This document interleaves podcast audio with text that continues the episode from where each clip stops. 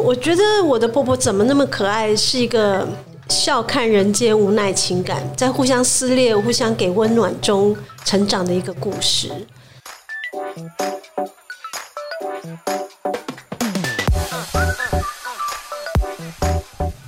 嗨，大家好，这里是娱乐重疾，与大家分享台湾娱乐产业动态以及影视音作品制作的心路历程。我是编辑小凡，我是国威。哎，前阵子有一部戏让我觉得很有趣，尤其是我在听到那个片头曲的时候，我觉得就印象很深刻。然后加上它跟那个周末播的偶像剧，跟我们或是我们想象中的家庭剧其实不太一样。然后就想问看国威知道是哪一部片吗？啊，当然知道啊，今天都 邀请到我们来宾来录了，就是我的婆婆怎么那么可爱。那当初其实呃，在宣传期就还没有看到这部戏的时候，对于我这种看很多动漫或这个轻小说的人来说呢，看到这个。片名马上想说，哎，这个好像是我的妹妹，怎么那么可爱哈？因为那个日日本的那个动漫有一部这样子的作品，那我想说，哎，那这部好像哎有点很有梗哦，好像有点颠覆的感觉，所以后来就特别关注这部戏。那我们今天就欢迎我的婆婆怎么那么可爱制作人陈慧玲，还有编剧温怡慧来跟我们分享。大家好，我是陈慧玲，制作人陈慧玲。大家好，我是编剧温怡慧。要先恭喜，就这部片在好像上上周的时候打破那个创新高吧，收视率是三点。上一周。哦，是上一周，对，上一周就七月底的时候，呃，上一周又更高了啦，对，因为我们之前找到的资料是，呃，应该是上上周最高啦，对，那上周是就是就是同时等于是周六全台第一名，嗯，恭喜恭喜。那因为我们现在谈看这个故事本身，好，这部片其实是喜剧嘛，但其实我觉得故事里面有很多内容其实是会让人家很难过的东西，或是很动容的东西，那就会想要问制作人跟编剧，当初是这部片如果由你们来说，会觉得它是谈一个怎么样的故事？那当初是怎么发想的？嗯，我觉得我的婆婆怎么那么可爱，是一个。笑看人间无奈情感，在互相撕裂、互相给温暖中成长的一个故事。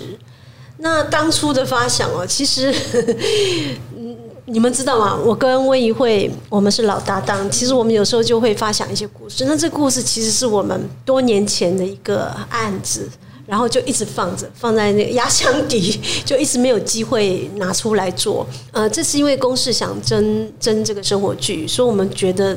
呃，可以拿出来，呃，来来做这个案子。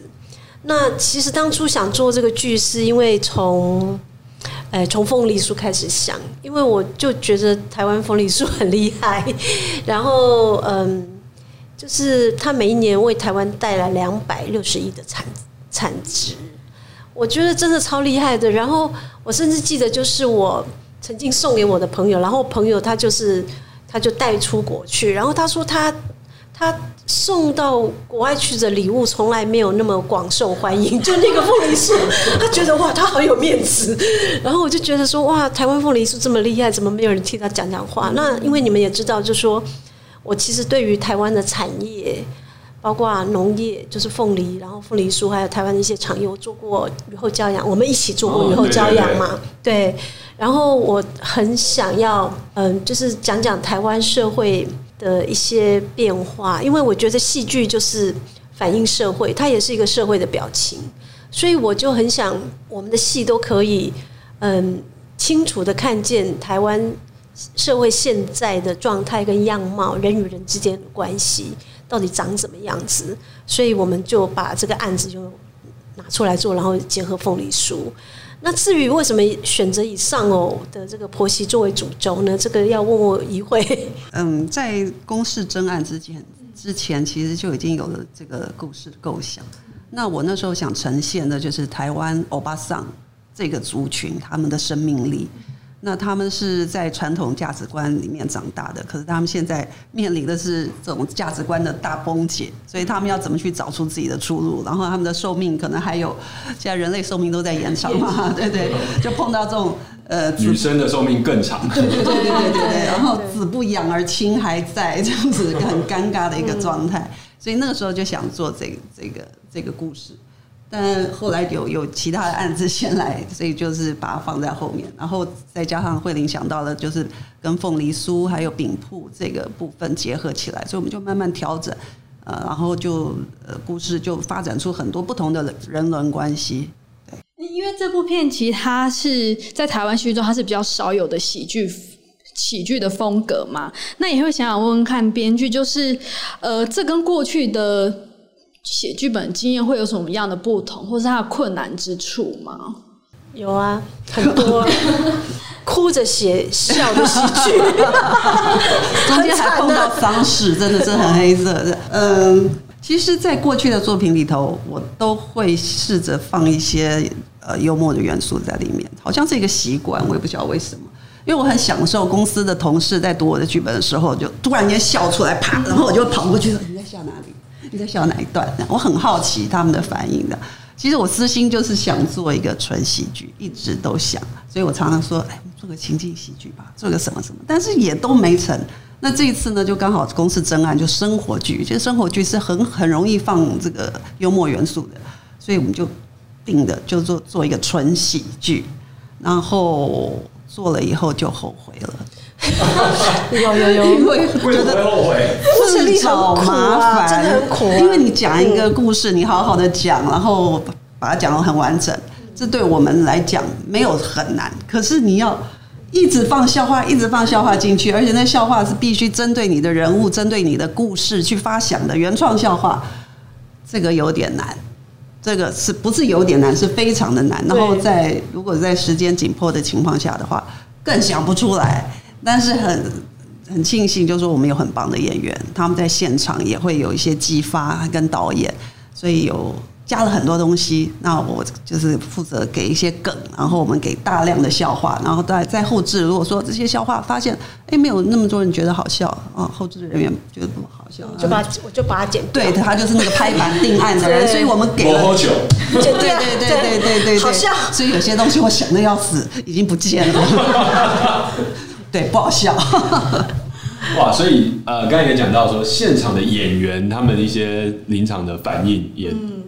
觉得好笑的就保留保留在里面，这样。我我觉得这个是很 lucky 的，就是说这个剧，因为其实大家都知道，就是一一个一出剧，它要成功的元素很复杂。当然，它要先要一个好的骨架嘛，本子嘛。那这个本子，它基本上给了一些嗯桥段，给了一些对白，但就是说，因为它需要大量的笑话，还有很好的节奏，那演员要掌握节奏。那这些笑话演员还会再加，甚至老实说，有时候对白可能很平常，也会被他们发酵成是好笑的。他们也给了很多很多的分数啊，加上导演再给给他们一些意见。呃，这出戏真的就是好的剧本、好的演员、好的导演，加上很好的后置一起完成的。像我在看的时候，我就会觉得，哎，其实演员每个人的风格都非常的强烈。那其实有看到一些报道说，其实钟欣凌演的主角这个阿嬷嘛，其实是第一个被挑选选角的人选。那为什么当初会想说，呃，由她来担担任呢？呃，对，确实钟欣凌是我第一个确定的角色。然后很 lucky，就是说，呃，敲他的时候。他也一口就答应了。他后说他后来是说，因为他看到，呃，制作人是我，编剧是一会，然后导演是邓紫，他就想都不用想，他连剧本都没看，他就说好。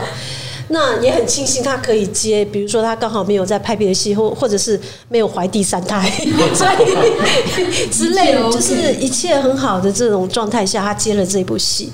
那他一接我，其实就等于吃了定心丸，因为我知道。呃，钟欣凌她可以胜任，因为她是大家都知道她是舞台剧出身的演员嘛，她对于节奏跟喜剧的掌握绝对没有问题。然后加上，因为我在雨后骄阳跟她合作过，我知道她的演技根本就是就是太厉害了，根本就不不用担心。然后至于她的外形，因为她不到五十岁，嗯，可是她的外形有一点有趣跟讨巧，就是说，因为她胖胖的嘛，然后她有一种喜感。然后我觉得我对我的这个造型师也有信心，就是我可以把它扮牢。所以很多人以为它是假发，不是，它是他的真发。哦，就是他的真发做。因为当初我就坚持不要假发，因为我觉得假发看起来很不自然。嗯，所以就是用他的假发去做变化做出来的，然后刷一点白，他就是有一个老太在，然后加上他。的演技嘛，他讲话的方式，然后他有时候走路就会这样小碎步，就是好像是一个老老者的长的这种呃姿态，我觉得就是不是问题的。然后，因为他演的是一个大家长嘛，所以他在这个戏里面，好像他在那个家里面，然后他他跟别人一对戏，他就是一个很像是一个一个主轴、一个中心，然后就定调，然后大家就自然的会围着他去表演。对对对，然后节奏也就就会跟上，所以我我觉得很 lucky 可以找到他，而且他他就是刚好可以演，很棒。嗯，那我也蛮好奇另外一个 CEO 这个角色，因为因为他是佩佳过去演主要是偶像剧嘛，对，那这次怎么挑会挑他，而且也要讲台语嘛？老实说，找年轻的女主，我花了很长的时间，然后我也谈了很多人。呃，一开始我希望可以找到可以讲纯台语的女主，因为这出戏是以台语为主嘛，本来是它就是定调为嗯台语的生活剧。那、为什么要台语呢？因为老实说，它本来是想要放在八点档播，我不知道你们知不知道这件事情，因为这不知道哎、知道哈哦我我觉得公视是有一个企图心，因为他们觉得台湾的八点档应该不是只有长寿剧，应该有更多的选择，所以他们就想才会有四十集出现嘛。他们就想说，可不可以做四十集，然后一档接一档，然后就是在八点档，它就是在长寿剧剧之外。给观众更多的选择，然后因为公视的戏也是优质的，所以他们是有这个企图心想这么做，然后才才会定调为台语。但后来就拍了苦力拍了我们之后，就是因为公视公管集团其实经费的来源是有困难的，所以他们发现就接不下去，所以才会就是我们还是没有在八点档这样子。那因为也就定调成台语，我当初有说，我觉得如果嗯要找到所有的演员都可以讲台语，我觉得我绕了一圈之后，我说女主我真的没有办法，而且我对女主我我有一个设定，就是说我希望她现代感一点，比较不是那么乡土味的，就是它比较现代感一点。然后所以我就找了很多人，那后来实在真的 太难了，讲可以讲纯台语。后来我就跟公司说。那可不可以八比二啊？就是百分之二十讲台语，然后我就把百分之二十、二十，就全部压在这个黄佩嘉身上，就全部给他了。就就是请他就是讲华，就是讲华语没问题这样子。但为什么选他呢？就是，嗯、其实其实我有发现他过去演的戏啊，路数都不太一样。嗯，就是他可以演台北歌手，可以演演嗯保米恰恰，演呃各式各样的戏。那呃，他这个人好像在选戏上面，他并没有一定的要怎么样，然后他也没有太被定调。嗯，那可是我自己是很喜欢他的出境事务所，因为他就是有一点有点小辣椒的那种样子特质，然后又有一点又有一点喜剧的这个节奏，他还不到喜剧，但我觉得他有这个潜质，这样子。但就说，诶、不瞒你们说，就是当我们第一次走戏的时候，我我也有被他吓到，我跟导演都被他吓到，因为就是因为我们所有人，我们跟就是呃，我们幕后工作人员跟跟所有的演员演员几乎都是，比如说你跟他熟，他跟你熟，谁跟谁合作过，几乎都有关联，就小欧一个人，黄佩嘉一个人。跟我们所有人一个人都不认识，然后他一个人要讲国语，你可以想象这位演员他的压力有多大。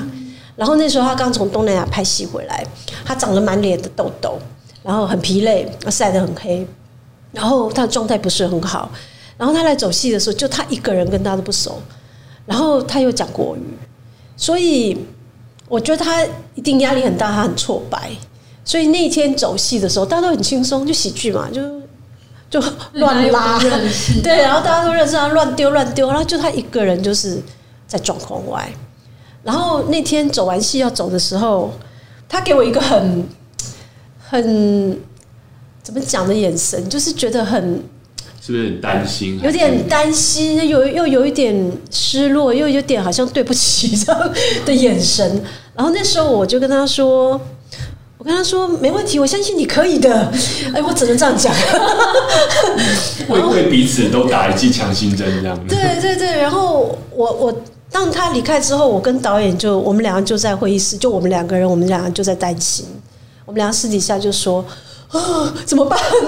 然后可是我我们都有一个想法，就说嗯，希望他可以有。有一个爆发，我们相信他有潜质，可以有个爆发性，而且，嗯，他已经拿过女主角了，呃，然后他演过这么多戏，然后我我跟导演说，我看过他的出境事务所，那我想我们应该信任他，希望给他这个大爆发，然后但也因为这样子，我跟导演就商量，就是安排一个时间，请他跟大美，就是永兔，就他们两个人，没有其他人。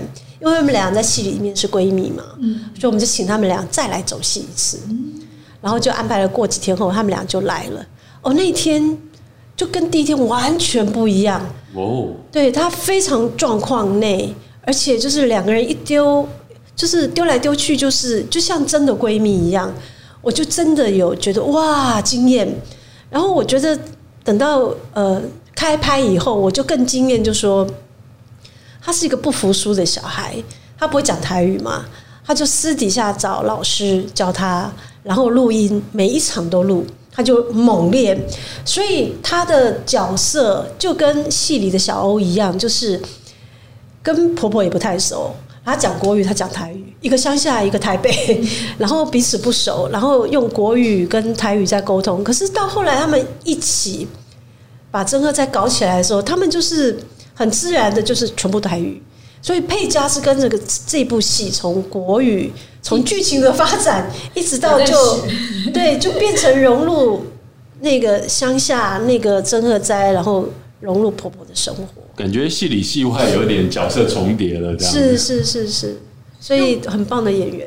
其实我自己还蛮好奇，是像佩嘉演这个角色，她的取名叫 CEO 嘛？就当初取名这个有没有什么巧思？还有，因为她的身份也跟呃婆婆一样是丧丧偶的嘛，当初这样的设定是不是有什么目的或一些想法？CEO 这个名字，嗯，其实前面有取过很多其他的啦，但是因为就想到她要跟婆婆一起创业，然后呢，她其实呃扮演的。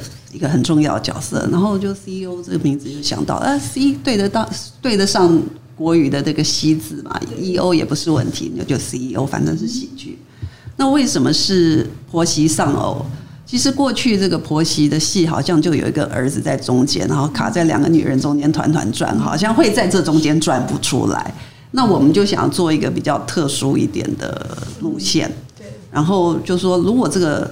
儿子不在了，然后保留的是他们对这个儿子共同的爱。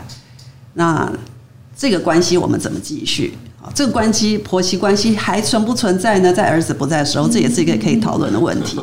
那接下来还可以讨论就是他们第二春的问题，就是我们现在这个社会对于寡妇寻求第二春是什么个想法？这个也可以讨论。对，就是这样子出来的。那我还蛮想问问看，像这种喜剧，它的那个节奏比较快，然后它也必须要临时，呃，就像刚刚前面讲的，可能剧本的一些梗啊，那还要搭配演员他的临场的反应。那整个在拍摄现场的话，会跟过去一般的戏剧的话，会有什么样不一样吗？整个现场拍摄现场会啊，很不一样啊。就是首先 就是就是。呃，演员会笑到停不下来，常常，哦这感觉是一个很难的。对对对，就是就是有时候是你就看到镜头 take 那边，然后这边在笑，在憋着，然后就很他就很怕影响他嘛，所以他就要上来把头。这样转过去，怕被他看到，常常是这样子。如果这些都被拍下来，然后剪进那个 什么啊，什么这个什么花絮片段的话，我想大家应该会笑疯。有有有，其实我们有剪，我们有剪一些，对对，哇，好期待。对对，我们有剪一些，然后然后就是导演常常就是不喊卡嘛，就让他们自己一直演往下演，然后有时候演员为了嗯没有听到卡，就要往下瞎掰，然后所以那时候就没有剧本了吗？就是导演不喊卡的话，就是没有剧本的。可是有时候会有一些火花出来，但它可能就是一个尾巴的，它不是主架构的，可是它可能是一个笑点，可以加一些分数这样子。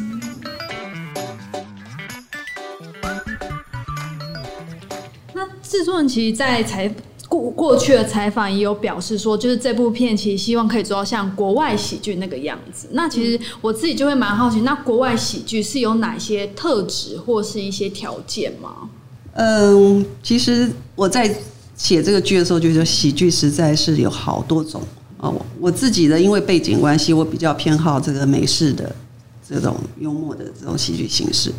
然后呢，呃，可是呃，我们也有协力编剧，然后也也会提供一些比较像港式的、比较无厘头的，或者是日式的比较戏谑的。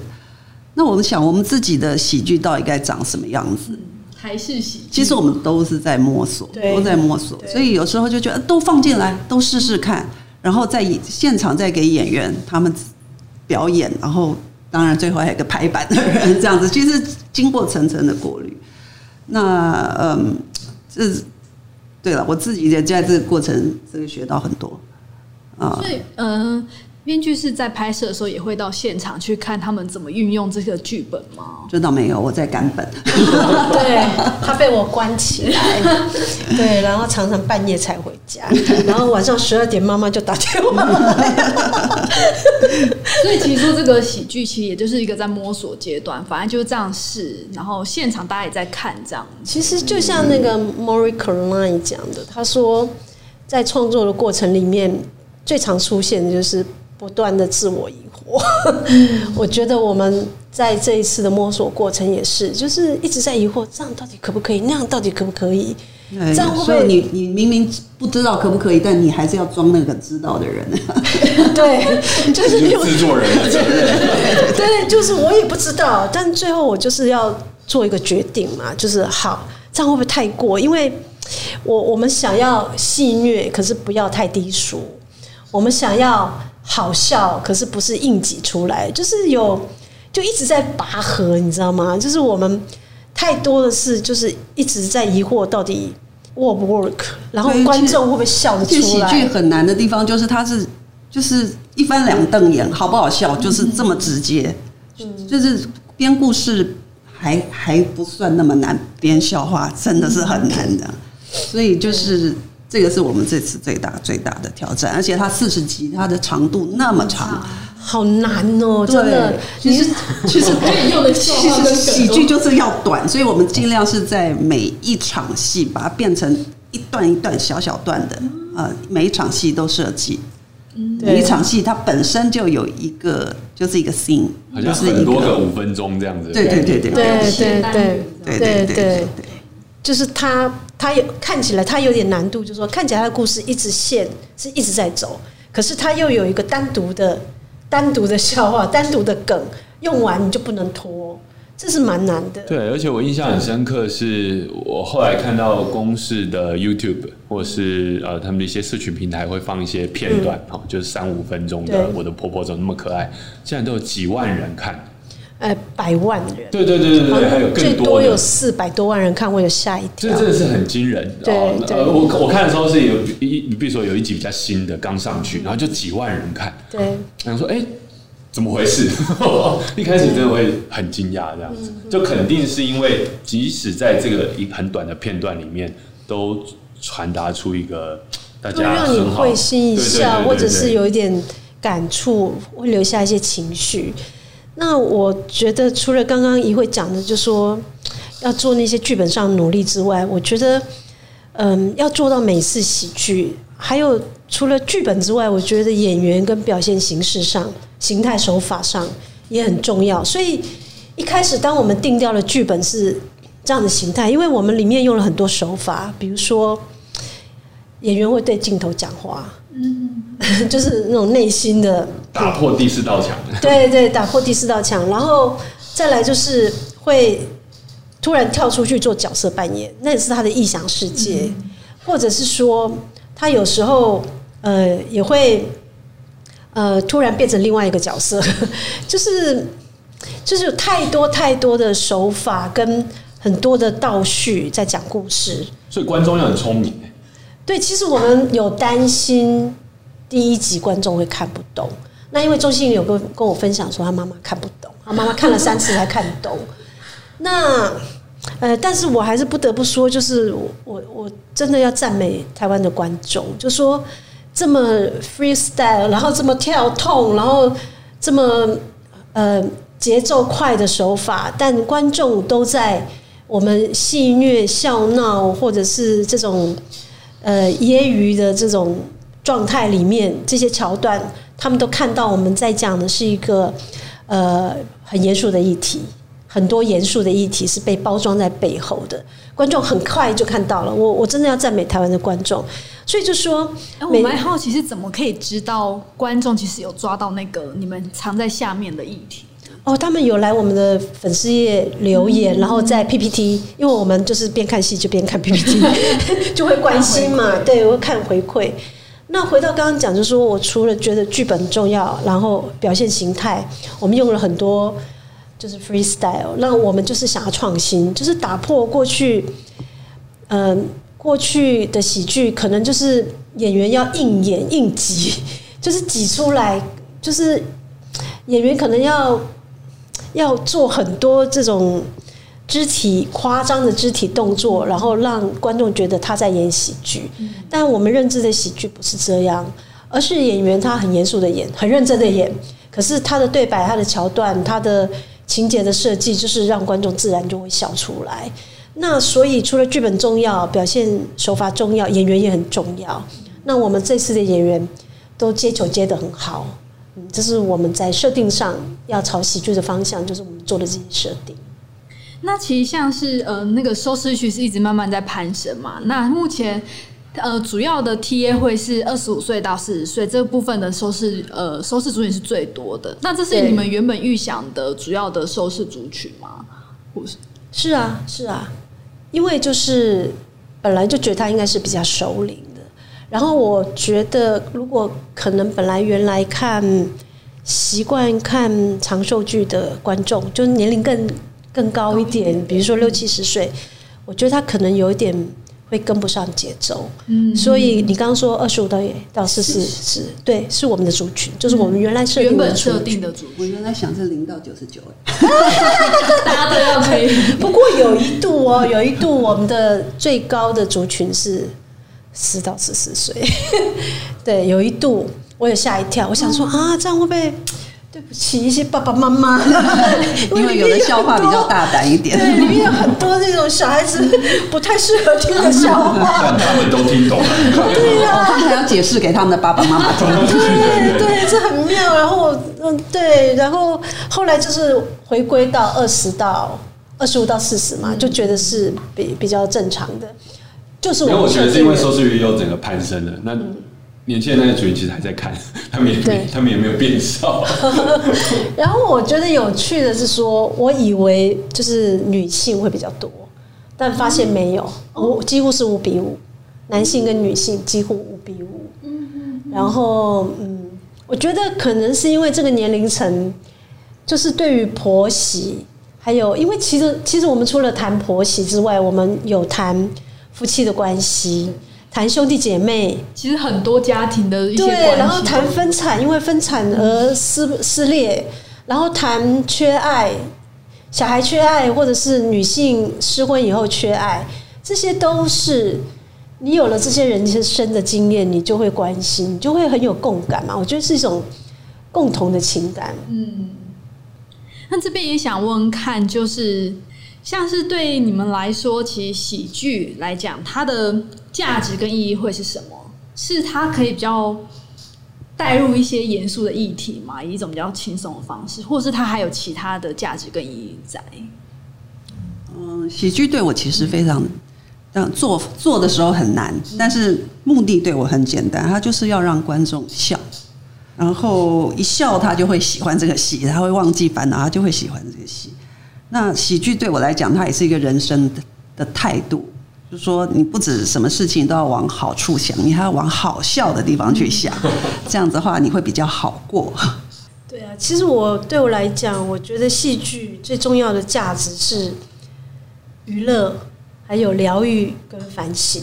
那有时候这三者无法兼顾，但喜剧可以，喜剧它可以，它可以兼顾这三者。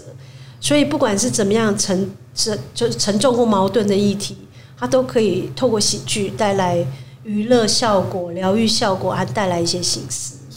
那如果放在那个台剧市场呢？假假如说这个喜剧想要慢慢希望它可以做的越来越大，或是变成一个越来越多人可以接受的一种戏剧类型的话，你们觉得它需要在哪方面可能要再耕耘更多？嗯，我觉得我们这一次是一个实验啊、那表示我们过去其实没有很多的学习机会。那这次也很高兴，就是他得到观众这么大的回响。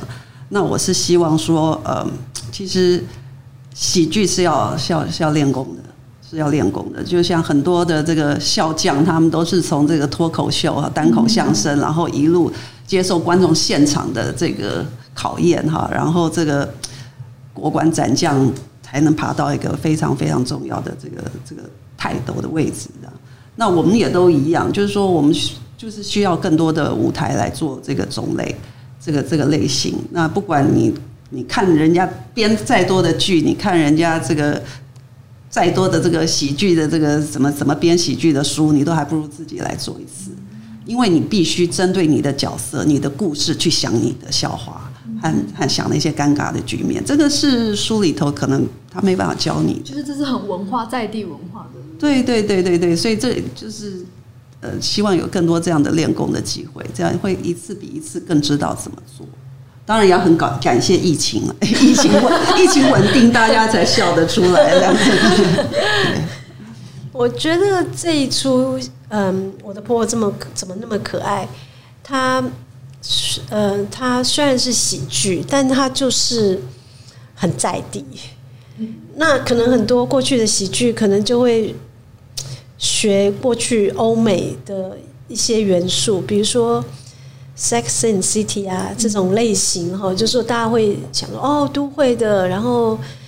就是那样的喜剧或者 Friends 啊这样子，其实台湾过去都或者其他国家都有试着想要学习这样的的一个一个戏的类型，但因为这出戏，我觉得它就是从台湾的土地长出来的，他就是真的很在地，然后很台湾的文化跟台湾的呃家庭的面相，就是很很台湾。那可是他又很。手法上又很很跟国际接轨，他又很新，然后观众也都看懂了。那我觉得，其实有有圈内人跟我分享，他说很羡慕我们可以做一出呃台剧，然后是从就是跟台湾的人文地文什么都结合在一起，然后就是觉得你在看台剧不会觉得很 low，是觉得很潮。就很潮，这是圈内人跟我分享的，是很潮哦，不是很吵哦，是很潮，非常潮，对对。那我就觉得观众的回馈很高兴，但是圈内人的回馈更高兴，因为他们都看懂了嘛。那我自己是觉得说，将来如果想要嗯有更多的喜剧作品，要怎么样来耕耘？我觉得可能剧本还是最最匮乏的一环，因为。我觉得一会是少见的、少有的，而且很很很棒的喜剧的编剧。但台湾的编剧比较少受这方面的训练。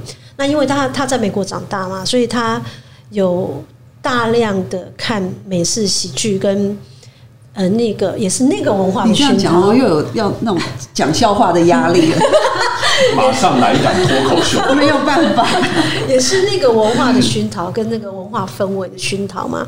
那我觉得台湾就是还需要，就说不不一定是要美式的，可是就是要自己在地的，属于台湾人的笑话这样子，呃，喜剧啦。然后我觉得编剧啦，编剧还剧本还是最匮乏的。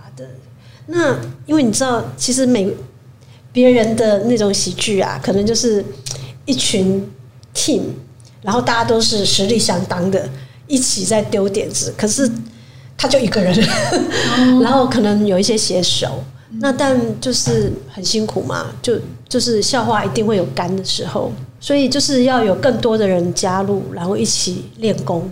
或是我们要对这个把这个编剧关在房间里面关更久的时间，这个没有很好笑哦。很写实，好不好？然后我觉得台湾已经有很好的演员，因为像我们这次的这批演员，可能大家都想不到他们会演喜剧，但我觉得他们都成熟了，都可以，也可以被被引导、被转换，但就是要有好的剧本，他们就可以自然做到。那我这边还蛮好奇，因为刚才有说喜剧，其实我们要跟在地文化连接。那如果一个编剧他要做这方面，年轻的编剧或者想从从事这方面，他要怎么样去呃让他想要创作的东西是跟在地文化连接的？需要多做自己要多感受嘛，或者田野调查要再更多。我觉得还是要多观察生活。其实像戏里头有一些东西，像呃有一个点副餐的那个戏，我不晓得你有没有印象，就是有一场戏。那个嗯，小欧又跟这这一婆家苏家人又碰在一起，在大美的店里头。然后呢，这个嗯，这个黄少伟啊，他就是故意要整小欧，说我现在要点副餐了，我把所有人的副餐全部改一次，有的要加汤，有的要加冰，有的要改什么鸳鸯什么什么，对对对。然后小欧他还是可以如数家珍的把这些人改的这个副餐全部背出来。其实这个是我们家那边有一个那个牛肉面店啊，哦，那个煮面那位小妹实在是了不起，她可以把所有人要什么面，然后面要不要熟一点，然后那个要不要加葱，要不要加什么的，记得清清楚楚的。所以我就想说，哎，所以你在那个在那个场景里头，在餐厅那个场景里头，可能发生什么样的事情？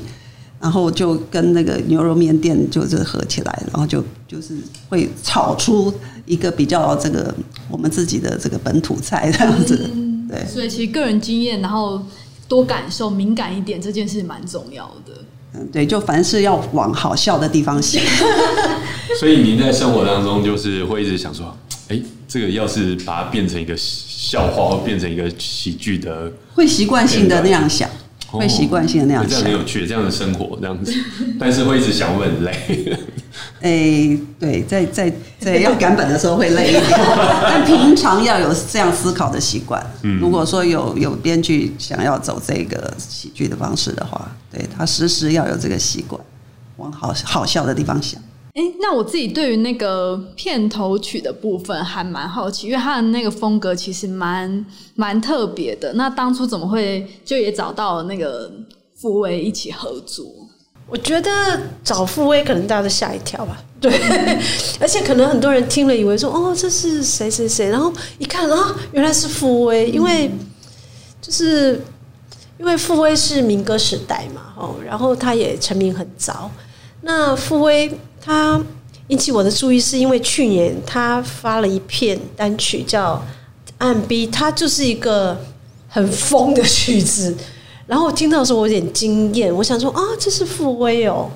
然后我就想说，我的婆婆怎么那么可爱？因为一开始我们就定调，她是一个很疯的戏，她很疯，然后她很很跳痛，然后他的手法很多元，节奏很快，然后嗯，在叙事的方法上也跟过去不一样，这就是我们一开始就定调的。那我就想找一首很疯的曲子，那我就找了傅威。那他，我当初跟他提的时候，我跟他说，我想要一首呃一首片头曲，然后那个曲风要很疯、很多元，它可能有 R&B，有等等等等等 rap 等等的，就是一一堆很多的元素组合在一起。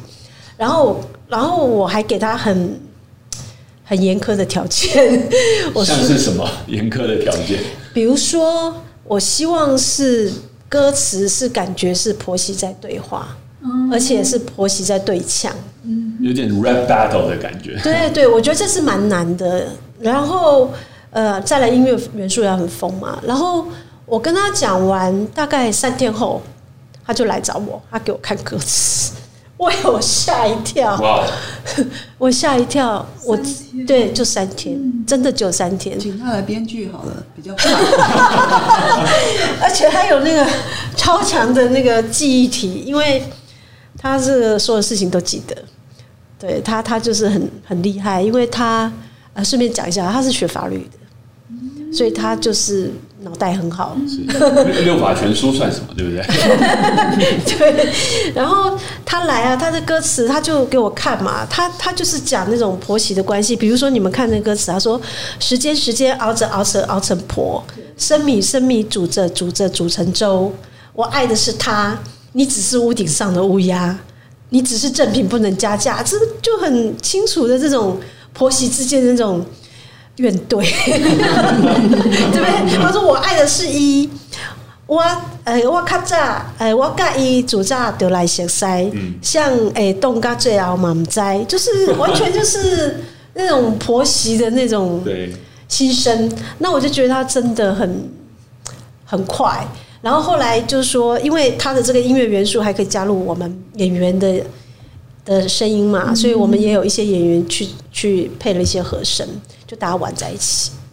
我觉得片头曲真的很立体，很有趣。对啊，你管阿伯买三个字，就是婆媳之间的阿伯买啊，嗯，就是我觉得那个曲子一出来，整个戏就定调了，对。都对了。对对，就大家就知道说，哦，原来你的戏是长这样。因为像其实这部片，它其实就是一个很听从我们访谈当中，你可以听到它其实是一个非常实验性的喜剧嘛。那其实也很开心看到它收视率其实在节节的攀升。那其实现在接下来的剧呃剧情，它会慢慢的像是小欧她要开始跟婆婆一起接管这个金喝奖嘛。那我们也很期待接下来的剧情发展。那我们也非常谢谢制作人跟编剧今天来跟我们分享，谢谢，谢谢你们，谢谢你们，谢谢，这里是娱乐重击，我是编辑小凡，我是国威，我们下次见。拜拜。拜。